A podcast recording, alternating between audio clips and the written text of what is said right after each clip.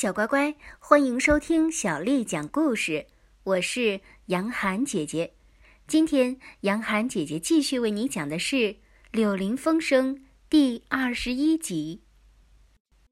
忽然，鼹鼠没打一个招呼，猛地钻了下去。可是河鼠警惕着，利落的跟着它钻到了地道。鼹鼠那个万无一失的鼻子，忠实的把它领到了那里。地道里又挤又缺少空气，泥土味儿浓极了。河鼠只觉得走了好半天通道才到头，它才能把身子站直了，舒展四肢和抖动身体。这一系列的动作做完了之后，河鼠觉得舒服多了。鼹鼠划了一根火柴，就着它的光，河鼠看到正站在一块空地上。这块空地被打扫得很干净，脚下铺着沙子。面对他们的是鼹鼠家的小前门，旁边门铃拉锁上用正楷体漆着“鼹鼠玉”三个字。鼹鼠从墙上的一枚钉子上拿下了一盏手提灯，点亮了。河鼠朝四面看，看到他们是在一个前院式的地方。门的一边是一张花园长椅，门的另一边有一个碾子。因为鼹鼠在家是一只爱整洁的动物，不能容忍别的动物把它的场地踢成一堆一堆的土。墙上挂着一篮篮的蕨类植物，墙边有一个个台座，上面放着石膏像。加里波蒂，加里波蒂是意大利的民族英雄。童子萨姆尔，他是圣经当中的一位希伯来领袖和先知，还有维多利亚女王和现代意大利的其他英雄。前院的一边有一个酒柱戏场，沿着它是一排长凳和小木桌，桌子上有一些圈圈，看来是啤酒杯的痕迹。当中是一个圆形的小池，里面养着金鱼，池边镶着鸟蛤壳。从池中央露出了一个奇怪的东西，镶满了更多的鸟壳壳，顶上则是一个银色的大玻璃球，它把所有的东西都用歪曲的形状反映出来，看了叫人觉得十分有趣。鼹鼠看到了所有这些对他来说如此亲切的东西，顿时满面红光。他催河鼠进门，点亮门厅的一盏灯。把他的老家环顾了一下，他看到所有东西上面蒙着厚厚的一层灰尘，看到这好久没有人料理的屋子是那样的荒芜衰败，看到它的面积是如此的窄小，里面的东西是那么的破旧。他又瘫坐在门厅里的一把椅子上，用两个爪子捂着他的鼻子，他伤心地叫道。哦，河鼠，我为什么要那样做呢？我为什么要把你带到这个冷冰冰的、可怜的小地方来呢？天这么晚了，这时你本该到河岸了，在熊熊的炉火前面烤你的脚趾，享用着你所有的那些好东西。河鼠不理他这些自我责备的伤心话，他跑来跑去，打开了一扇扇的门，查看那些房间和柜子。点亮灯和蜡烛，把它们在各处挂起来。他兴高采烈地叫起来：“哇，这是一个多么了不起的小房子呀！这么紧凑，安排的这么好，这里样样都有，样样摆得妥妥帖帖。我们可以在这里快快活活地过一夜了。我们要做的第一件事是好好生个火。这件事让我来办，我总能知道什么东西上哪儿去找。”哦，这是客厅，漂亮极了。墙边这些小睡铺是你出的主意吗？好极了。好，我去把木块和煤拿来，你去拿个鸡毛掸子。鼹鼠，在厨房桌子的抽屉里可以找到一个。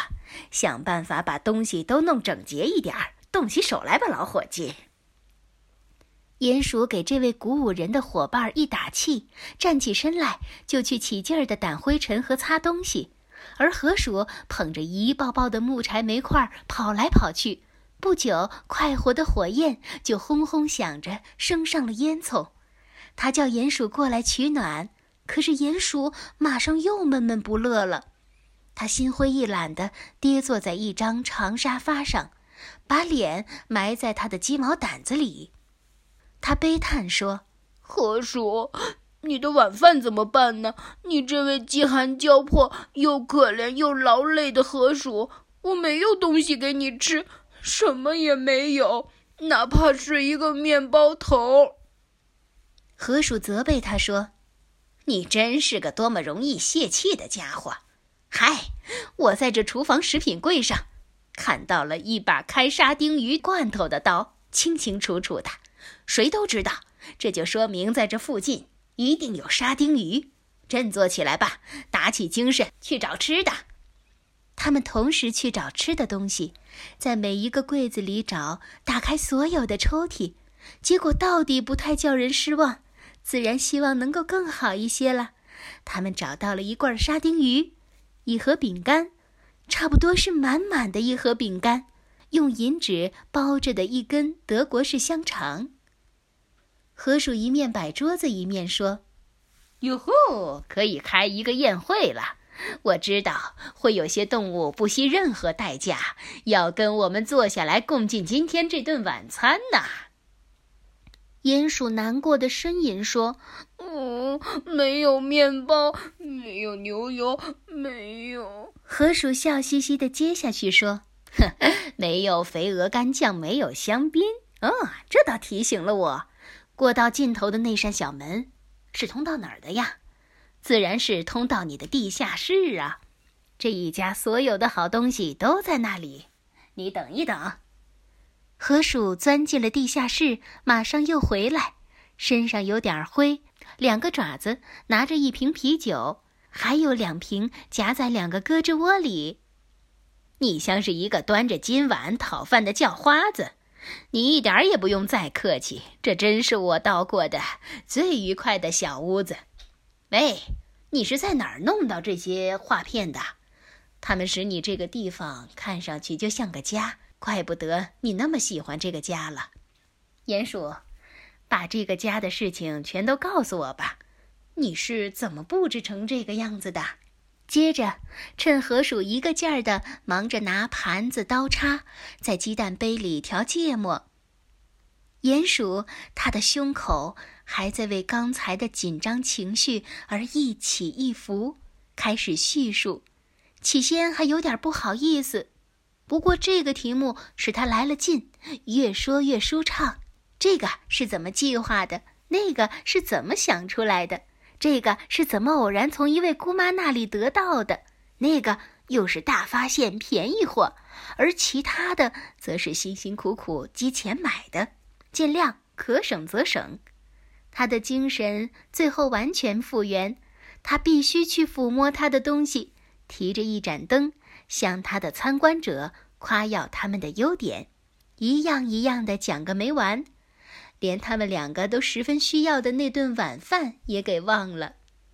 河鼠饿得要命，可他拼命的忍住，不露声色，一本正经的点着头，皱起眉头仔细看。碰到他要发表观感时，嘴里偶尔说声：“啊，好极了，了不起。”最后，河鼠总算把鼹鼠引回桌旁。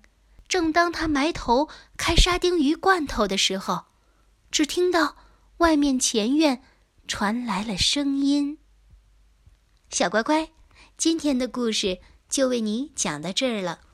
如果你想听到更多的中文或者是英文的原版故事，欢迎添加小丽的微信公众号“爱读童书妈妈小丽”。接下来的时间，我要为你读的是唐朝诗人白居易写的《暮江吟》。一道残阳铺水中，半江瑟瑟半江红。可怜九月初三夜，露似真珠月似弓。一道残阳铺水中，半江瑟瑟半江红。可怜九月初三夜，露似真珠月似弓。一道残阳铺水中，半江瑟瑟半江红。可怜九月初三夜，露似真珠，月似弓。小乖乖，晚安。